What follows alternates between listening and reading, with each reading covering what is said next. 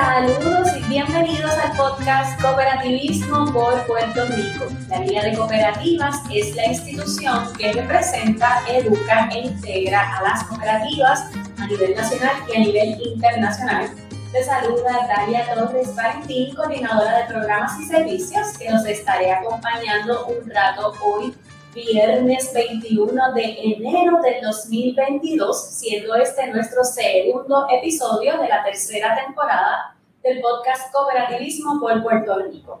Así que nunca nos habíamos sintonizado un viernes, hoy es la primera vez, pero eh, vamos a estar intercalando algunos episodios en distintos días, así que siempre bien pendientes a la programación, ¿verdad? Donde vamos a estar llevando a cabo distintas entrevistas acá en el podcast. Y hoy tenemos acá con nosotros al señor Ramón Ortiz Erazo, alias Monchito, quien en la actualidad es el principal ejecutivo de la cooperativa gasolinera y servicios Buenavista y quien también fue expresidente de la Junta de Directores de la Liga de Cooperativas. Bienvenido, Monchito. Muy buenos días, Dalia. Muchas gracias por la invitación y saludos en forma especial a todos los compañeros y compañeras cooperativistas de, Puerto Rico y fuera del país, porque yo sé que eh, tengo muchas amistades fuera del país, del movimiento cooperativo, y ven el podcast también en Latinoamérica. tenemos eh, seguidores en Bolivia, en Perú, en México, en Colombia, en República Dominicana. Así que muchos saludos a todos los que nos sintonizan y siguen nuestros episodios acá. Eh, con Monchito hoy lo estamos invitando porque acaba de ser electo como el nuevo presidente de la Asociación de Detallistas de Gasolina. Eh, para hablar un poquito sobre eh, esa nueva función que está desarrollando o que está ejerciendo este líder cooperativista, queremos que nos hables un poquito de qué es la Asociación de Detallistas de Gasolina y cuáles son sus funciones. Bien, eh, precisamente en el 2019 yo salí electo a la Junta de Directores de la Asociación de Detallistas de Gasolina de Puerto Rico.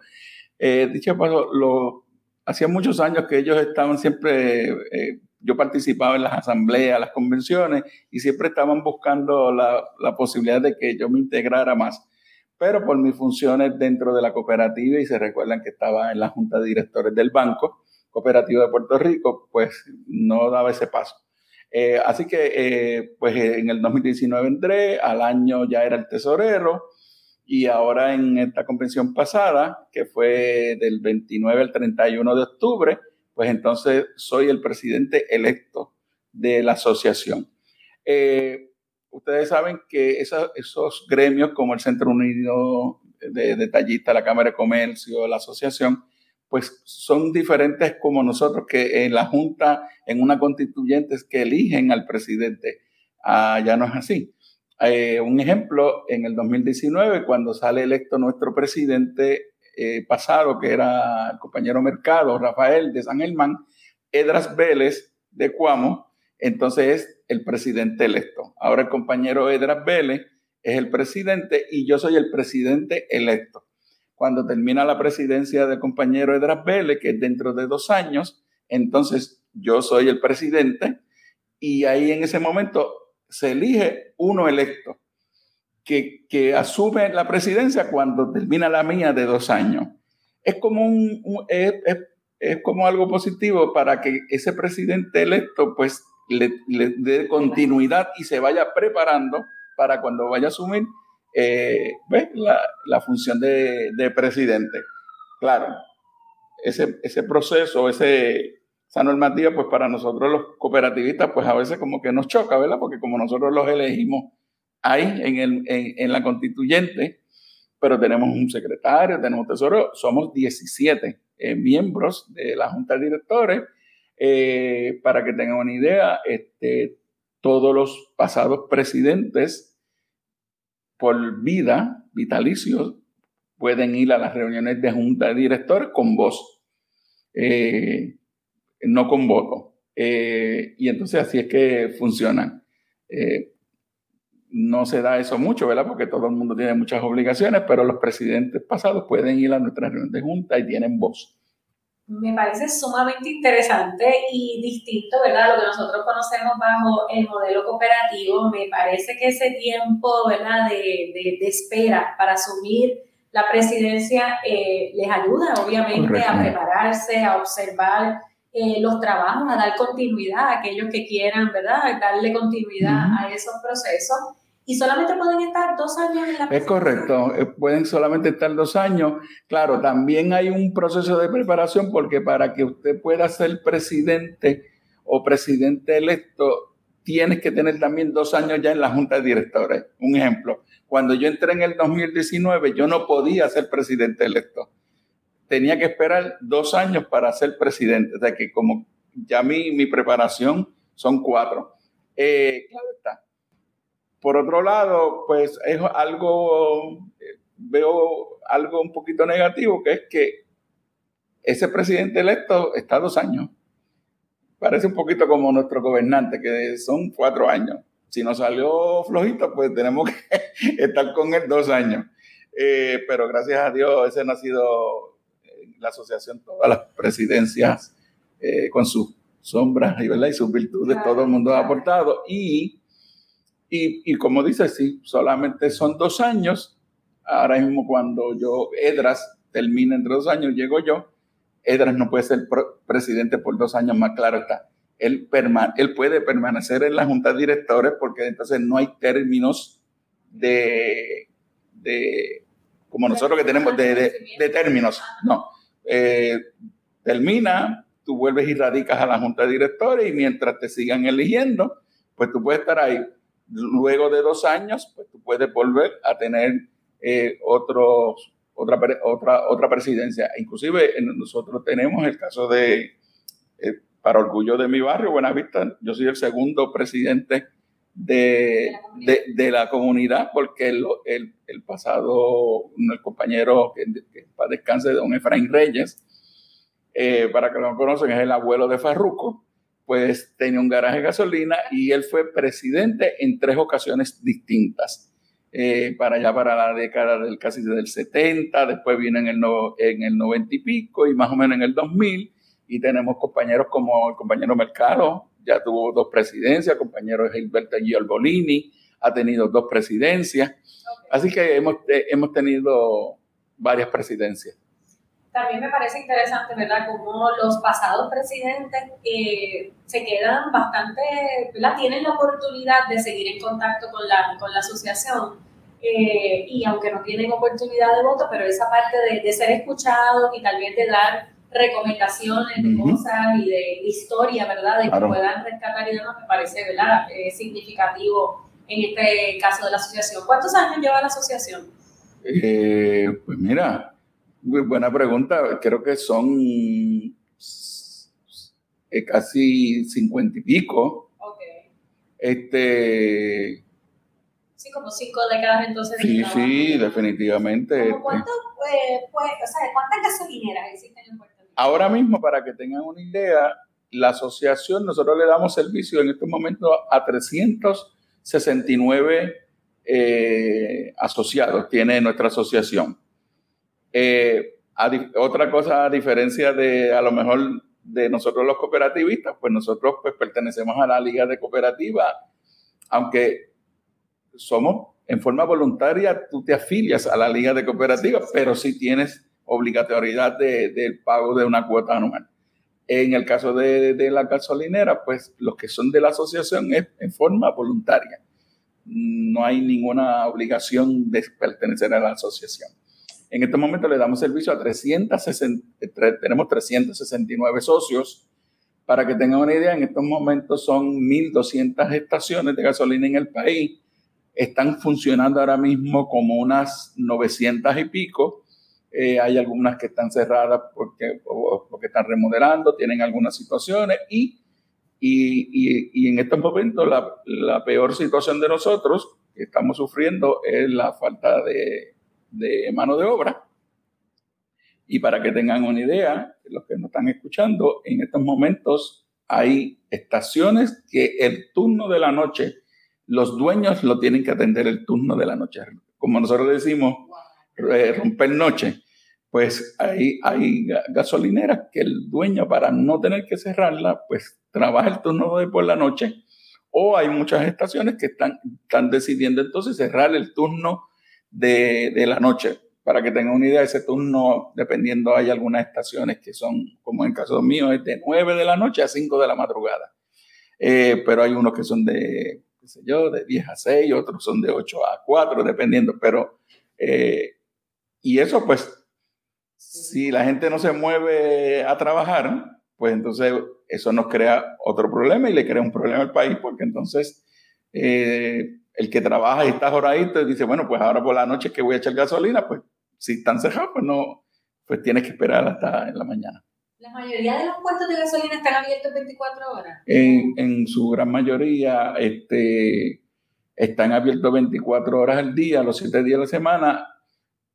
Mayor, pero mayormente, más bien esa fuerza, zona metropolitana extendida. Yo digo zona metropolitana, Cagua, eh, Baja, porque son pueblos de esto. Es posible que los, los garajes al interior que no tienen ¿verdad? Eh, mucha gente, pues entonces es posiblemente que cierren, pero hay veces que el, la mayoría de los garajes los dejan abiertos, Dalia, porque no es, no es porque sea costo efectivo, sino que entonces cerrarlo, pues conlleva que entonces tú, eh, una logística, que un ejemplo que si tienes que poner cadenas, tú los has visto, porque este, eh, hay que decir, el que no tiene rolling doors, este, pues tiene problemas y inclusive es posible que tenga que tener hasta guardia de seguridad. Entonces cuando tú vienes a ver todo eso, dices, pues mira, pues como quiera tengo que tener a alguien pagando que me, eh, por, por, el problema de criminalidad, pues entonces dice, pues, pues entonces pues dejo el cajero, que el cajero algo mucho que poco vende, bueno, y también sirve, como dicen, este, de guardia de seguridad.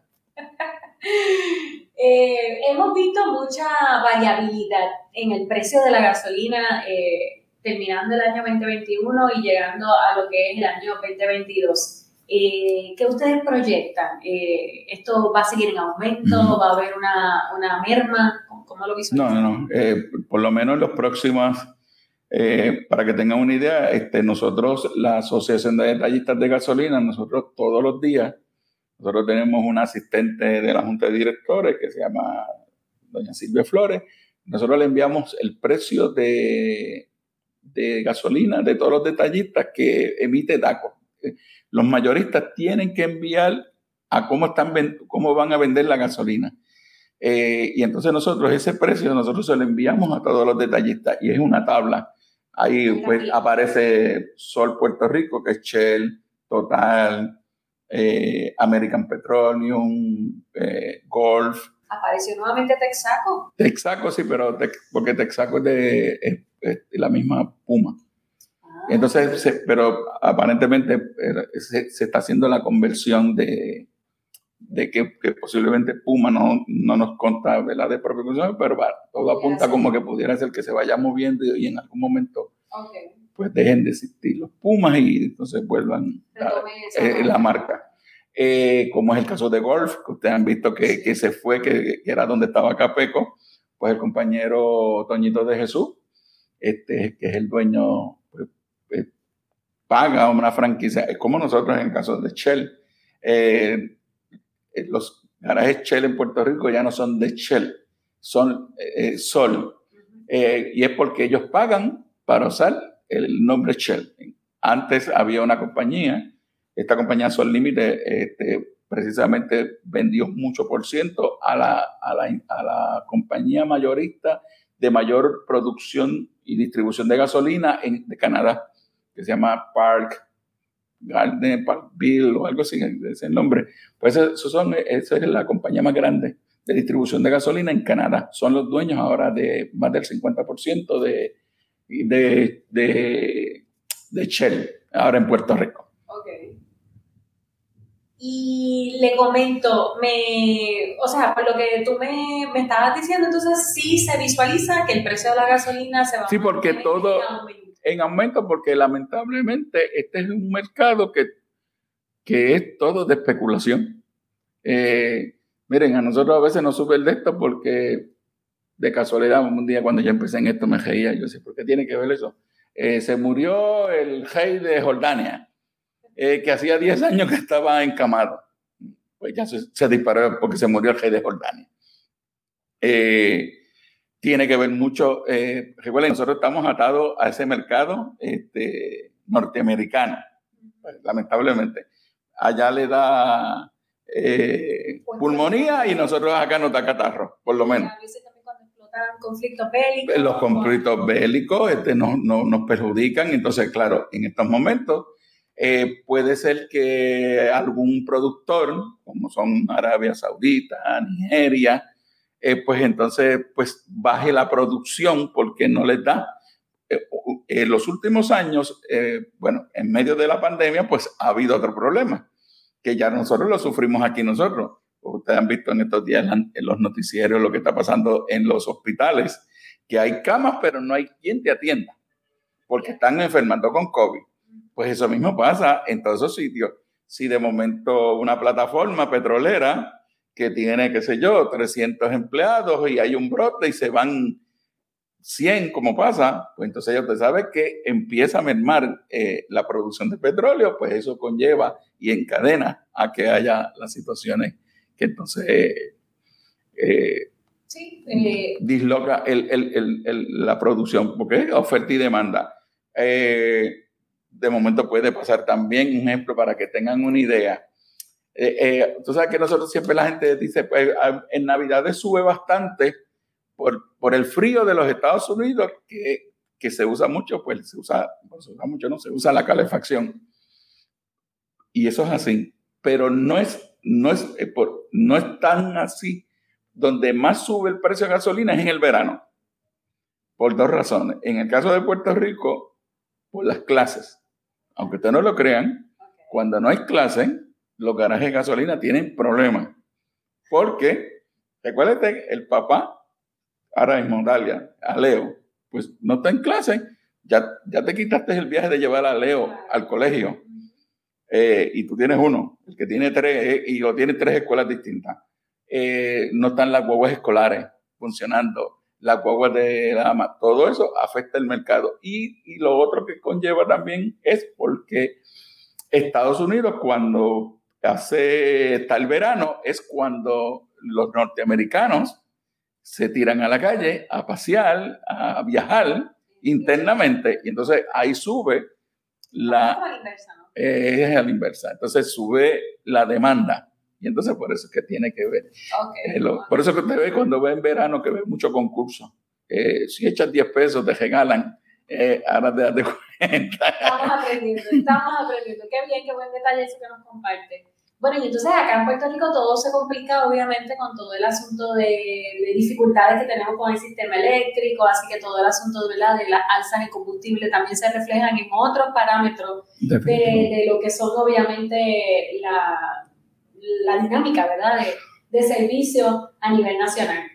Monchito, te pregunto, ¿algún consejo que le puedas eh, comunicar, que le podamos compartir a los consumidores eh, a la hora de, de, comprar gasolina? Sí, hay algo también que para, que para que la gente entienda, porque nosotros, lamentablemente, yo digo nosotros porque aunque yo dirijo una cooperativa gasolinera, pues todavía soy un gasolinero. Y hay mucha gente que ve el Shell, aunque tiene un letrero grande, cooperativo y qué sé yo, pues todavía, pues, ese es el Shell. Inclusive, lamentablemente tengo que clarificar a la gente, porque la gente dice, ese es el Shell de Monchito. Y yo digo, no, ese no es el Shell de Monchito, ese, este es de la cooperativa.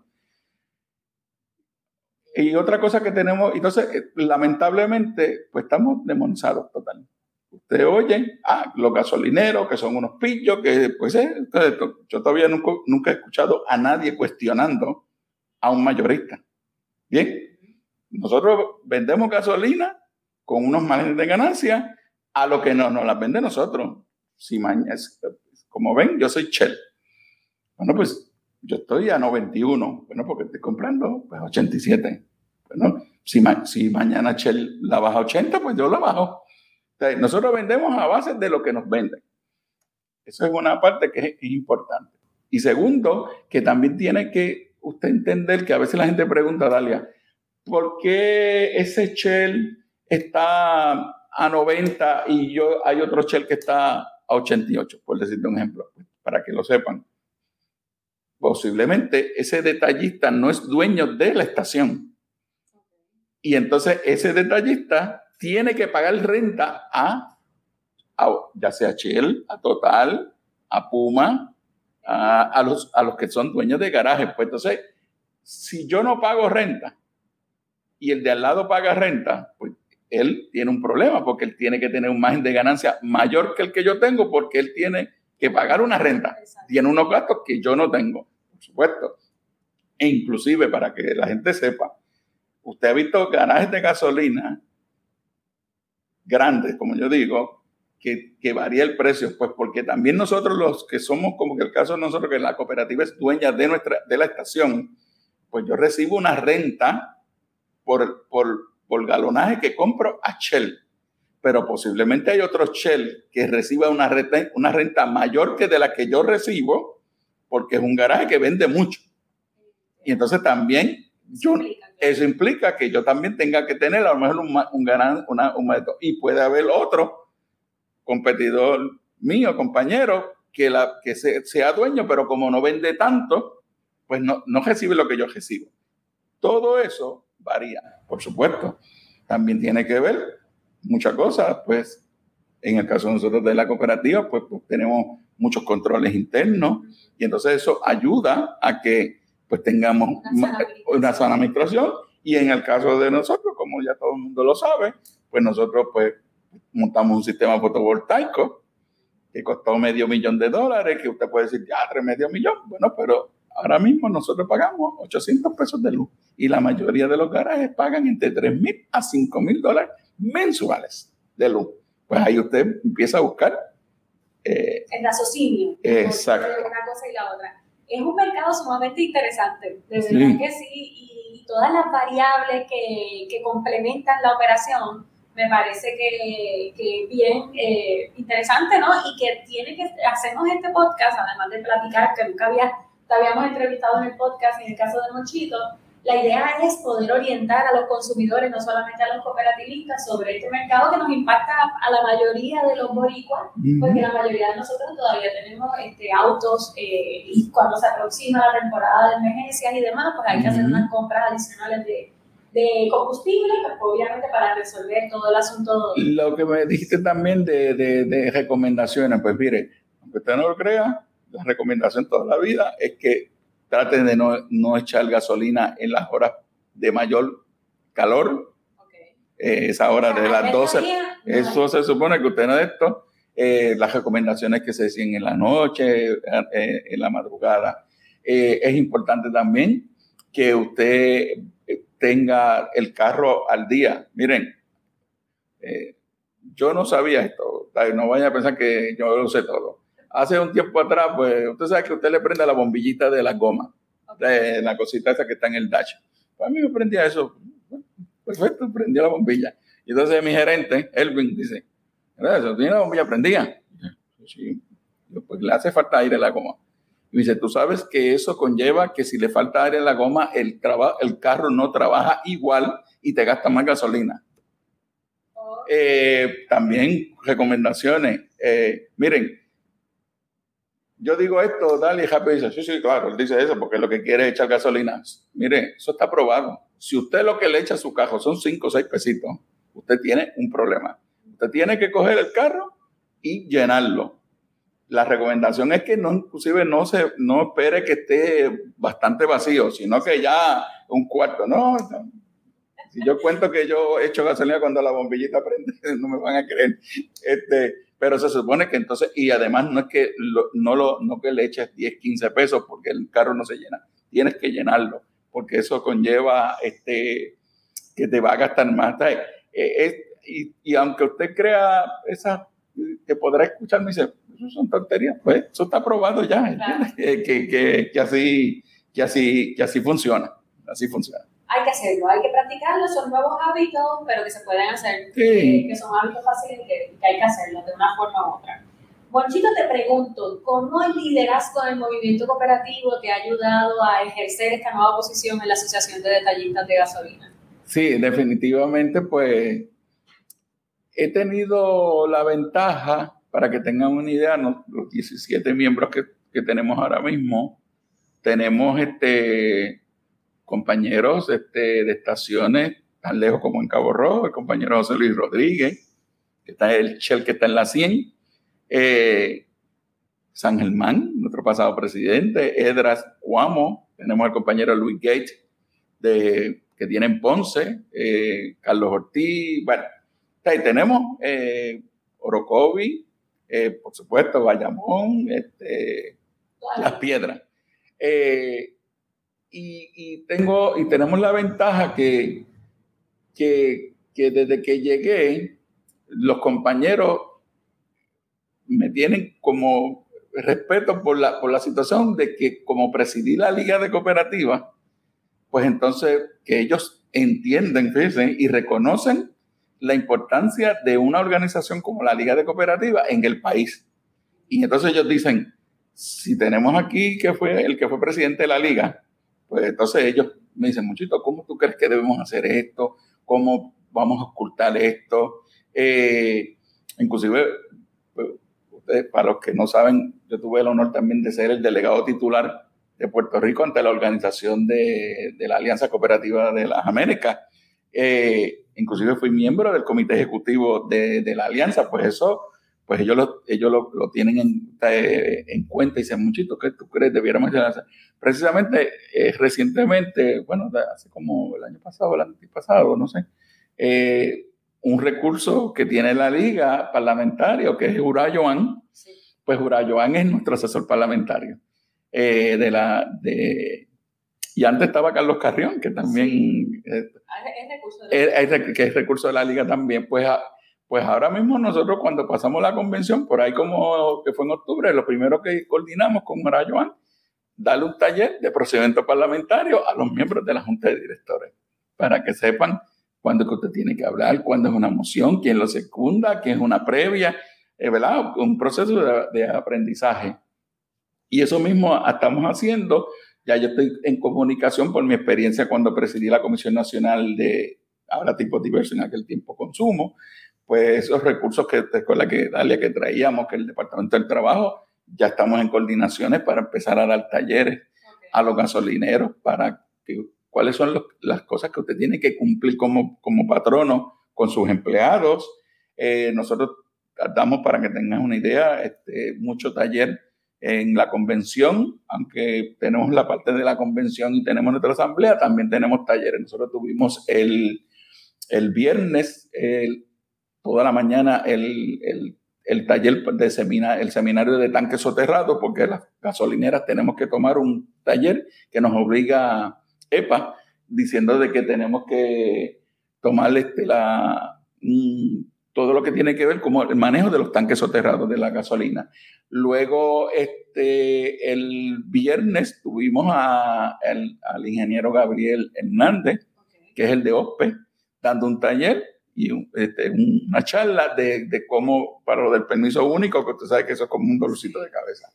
Eh, y el sábado tuvimos un conversatorio, almuerzo, que eso ustedes saben que se da mucho, que en medio del almuerzo hay un conversatorio eh, con el secretario del NACO.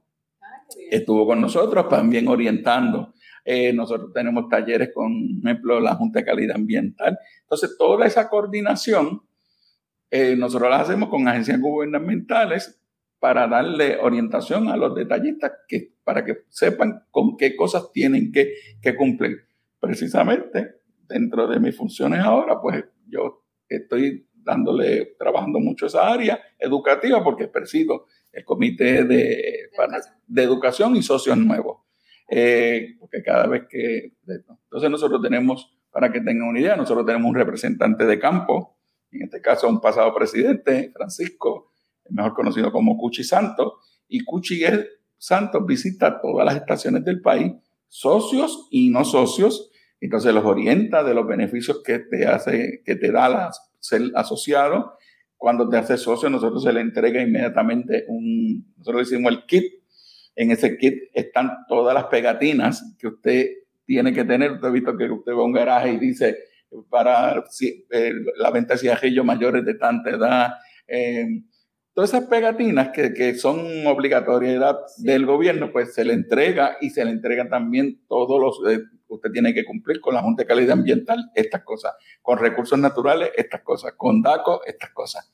Eh, Así que hay muchísimos beneficios, obviamente, más allá de, estar asociados, sino que también le proveen servicios al aspecto del negocio. Del negocio directo e inclusive, eh, para que tenga una idea, en el caso de la, nosotros tenemos asesoría legal gratuita para nuestros socios. Nosotros tenemos una, abogada, la licenciada Wilmary San, San, Santoni, que es nuestra abogada. Cada vez que un, detallista tiene una, una, situación, pues puede, puede llamar a esa licenciada. Y también, bien, eso sí, bien parecido a nosotros a la liga, que es la representación de gubernamental.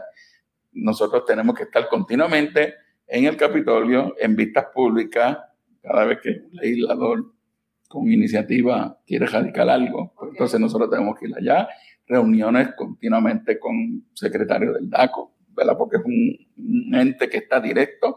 Eh, ya hemos tenido eh, reuniones con, cuando empezó esta administración, con Manuel Sidre, este, y así todas esas agencias gubernamentales, cuando en medio de la pandemia, cada vez que había una orden ejecutiva, pues entonces nosotros participábamos y hacíamos nuestras recomendaciones e inclusive eh, la asociación, el gobierno, eh, por lo menos tiene algo bueno, eh, los gobiernos, no este gobierno, los que sean, que cada vez que se nombran a cualquier comité, pues nos llaman, llaman a la asociación y dicen, mira, voy a nombrar, qué sé yo, el comité para evaluación del salario mínimo federal. Pues entonces nos llaman y dicen, mira, para que envíen una representación.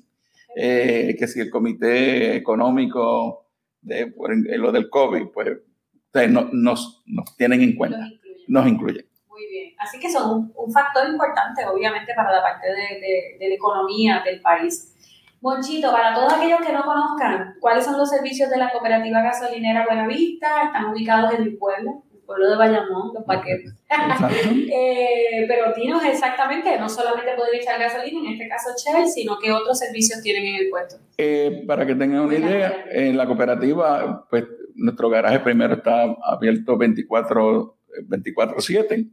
Eh, aparte de la venta de gasolina, tenemos lo de la tienda de conveniencia, que usted sabe que eso, eso vino para quedarse. Este, ahora todo el mundo, hay muchas personas que antes usted iba al colmado o al supermercado, ahora usted va al garaje de gasolina para echar gasolina, pues déjame llevarme la leche, el pan y el azúcar y el biberón del nene. Nosotros tenemos un, área del servicio de pino, de cambio aceite y mecánica liviana. Eh, estamos de martes a sábado de 7 a 2 y de 1 a 4. Eh, tenemos un, sistema de lavado de túnel este, que Dalia lo usado, eh, tremendo, muy bueno, este, se mueve muy bien. Eh, también, este, Dalia, tú sabes que nosotros estamos en conversaciones con Rinco, con Rinco. Okay. Y, y esto se, inclusive hace como el mes pasado, como noviembre, diciembre, estuvieron allí haciendo unas evaluaciones del sistema de subestación, pues nosotros queremos, estamos haciendo un esfuerzo para que, que la primera cooperativa gasolinera del país tenga un sistema de cargadores de carros eléctricos, que, para que sepan, eh, eso está más cerca de lo que ustedes puedan pensar. Yo no sé si saben que ya, para no anunciar, ¿verdad? Porque no están pagando, ¿verdad? Este, pero compañía así, para que ponga un ejemplo, la BMW anunció que termina la producción de vehículos de gasolina en el 2030. Eso es entre ocho años. Claro, va a durar un tiempo más porque mientras todos los carros que quedan van esto. Y lo mismo, todas esas compañías, Ford, ustedes saben, lo que no saben, el presidente firmó el año pasado, Biden, una orden de que este año la flota completa del servicio postal tiene que ser eléctrica, no gasolina. Así que eh, lamentablemente nos tenemos que mover ahí, inclusive ante el compañero de junta de esto, que, así que posiblemente el letrero diga Asociación de Detallistas de Gasolina y eh, Ecoeléctrica o algo así. Pues qué buenas noticias nos, nos trae. Sí, nosotros desde la Liga de Cooperativas hemos estado orientando también. Hay un grupo de, de cooperativas, ¿verdad?, que está queriendo formar una cooperativa. Incluso ya están incorporados. Creo que lo que le falta es el permiso de funcionamiento. Eh, y están trabajando lo que sería la primera cooperativa de carros eléctricos también, ¿verdad? De, de centros de recarga, ¿no? Sé que, se han reunido específicamente bueno, nosotros tuvimos, tuvimos un conversatorio con ellos cómo funcionaba una cooperativa. Exactamente. Sí, claro. Este, ¿Eso fue así el año pasado? Eh, el año pasado, en medio de, sí, de la pandemia. Sí, ¿O fue el 2020? Verano, no bueno. Pero sí, ciertamente. Sí, estuvimos con ellos también. Es un grupo sumamente interesante, sumamente visionario, eh, sumamente proactivo, porque ciertamente es un proyecto nuevo y que ya eh, han seguido ¿verdad? haciendo su, su camino y es sumamente interesante y es el futuro, como tú dices, ¿verdad? hacia donde muchos y muchas nos vamos a tener que ir moviendo. Yo, yo llegué a tener un carro híbrido en un momento dado, mi única queja en ese carro era que era muy pequeño, no me podía comprar el que era más grande en ese momento. Así, pero que ciertamente fue, fue, fue, un buen vehículo en ese, en ese caso. Ese grupo también ya está recibiendo asesoría por parte de Fideco. De Fideco, también, correcto. Así que los voy a invitar para entrevistarlos acá y que la gente conozca de este nuevo proyecto. Eh, creo que tengo por ahí unos mensajitos o unos saludos, no sé. Sí, si quieres, lo, tenemos acá nuestro asistente Doan para ver si Doan ahí nos. Luis Colón nos envía un saludo. Héctor Luis Colón, gracias por conectarte. Héctor fue, si es el mismo, eh, fue director mío de la cooperativa gasolinera, inclusive fue presidente del Consejo Metro Norte. Sí, saluditos Héctor. Héctor. Tenemos a Jacqueline Sanabria Capas, que nos comenta que siempre aprendemos y más con los recursos que busca la Liga de Cooperativas. bueno, gracias de Yauco. Y continúa su comentario diciendo que planificar los viajes también ayuda al gasto de, de, combustible, de gasolina. Eso es correcto. Gracias, Jacqueline, claro que sí. Nos saluda también Haywood Sánchez Díaz. Saludos. Saludos. Y Amarili Roland también nos saluda. Amarili, listo. Amarili está como el ajo blanco. En todos lados. Así tiene que ser. Así, tiene que así son, así Amarili y toda la vida. Ella y Vicky. Pero miren quién habla, Bolsito, que sí. está como el arroz blanco también. Sí, ahora, está en la Asociación de Detallistas de Gasolina, pero ciertamente ha estado vinculado a la Liga de Cooperativas, al Banco Cooperativo. A Fideco. A Fideco. Estuve de secretario, a la Alianza. Así que, Andrés, bueno. Es mejor no de seguir mencionando. Ha sido ejemplo. Sí, ella. Exacto. Bueno, pues queremos agradecerte, ¿verdad?, que hayas concedido esta entrevista, que hayas estado acá con nosotros ahí casi inaugurando lo que es esta nueva episodio o esta nueva temporada del podcast Cooperativismo por Puerto Rico. Y a los cooperativistas y a los consumidores nos estaremos entonces sintonizando en el próximo episodio, la próxima semana. Que pasen todos un maravilloso fin de semana. Hasta luego.